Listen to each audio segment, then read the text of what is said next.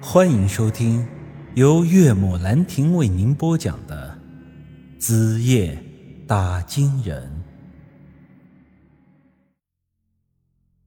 而那个花儿呢？他虽然是真心对待三林大哥，但大哥都已经这样绝情了，他也没有别的办法。最后啊，只能选择离开。如此好端端的一个四家之口，便只剩下着。张三十一个疯子了。三林大哥虽然走了，但还是有些放心不下他弟弟。临走前，便把最宝贵的羊皮卷分给了张三十一半。后来两兄弟直到死都没再联系过。三林大哥本以为他弟弟住在梧桐村这么小个地方，能够安稳的度过后半生。却不知道，在他走后没多久，他弟弟就被村里人给赶了出来，住进了山里的窑洞。如此，张三是一个疯子，连最基本的生活都成了问题。他本来啊，早就已经应该饿死在窑洞里了。但是在这之后啊，花儿又回来了一趟。或许是因为他心里还念着三林大哥，也或许是因为他觉得自己对张家有所愧疚。所以决定照顾三林大哥的弟弟。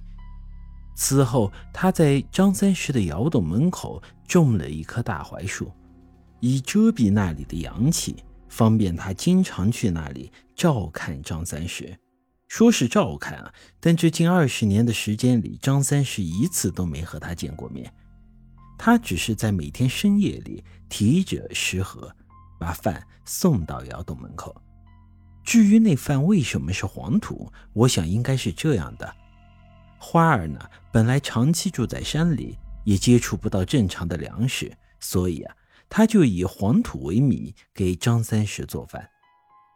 他毕竟一个能让死人复活的大佬，把这黄土变成有营养的粮食，应该也不算有多难吧。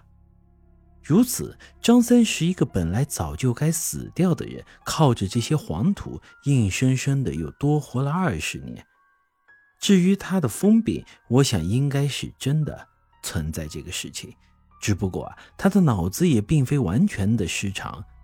通过他之前说的话的内容得出，这家伙是知道每天晚上给他送饭的是谁。而对于二十年前的事情，他的心里也很是愧疚。毕竟那天晚上，他要是没喝醉酒、没有犯浑的话，之后的这些事儿也都不可能发生了。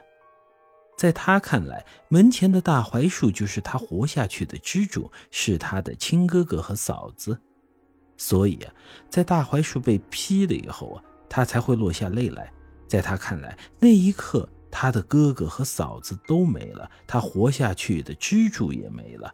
所以啊，才会一跃而入这大火之中。这些内容是我后来通过拼凑一些零散的碎片，再加上少量我自己推测而得出来的。我不敢肯定这能与当年的事实完全相符，但其真实性应该也能达到九成以上。张家的这个故事虽说是完整了，但是从这其中我还是没能得出那个叫花儿女人的来历。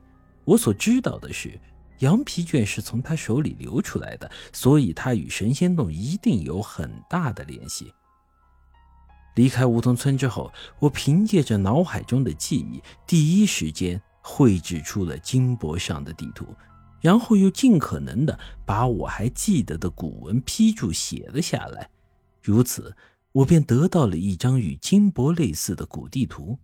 虽说有一部分内容和缺失，但是我觉得这东西应该足够我找到这神仙洞了。之后啊，我回了一趟家。此时杨玉的情况已经非常的糟糕，各种生命体征都在衰减。如此下去，他能不能再撑上一个星期都是问题。另外啊。姬姐和杨石的身体也开始出现了一些毛病，诅咒发作的征兆是越来越明显，所以啊，找到神仙洞已经是迫在眉睫了。由于姬姐和杨石也懂得风水，所以当天晚上我们三个人是一起忙活，又是翻书又是推算，花了整整一个通宵的时间，勉强是把地图给解读出来了。确定神仙洞的确是在金银山和梧桐岭相连的那条山脉上，具体位置应该是在两地的正中，一个名叫庄县的位置。本集已经播讲完毕，欢迎您的继续收听。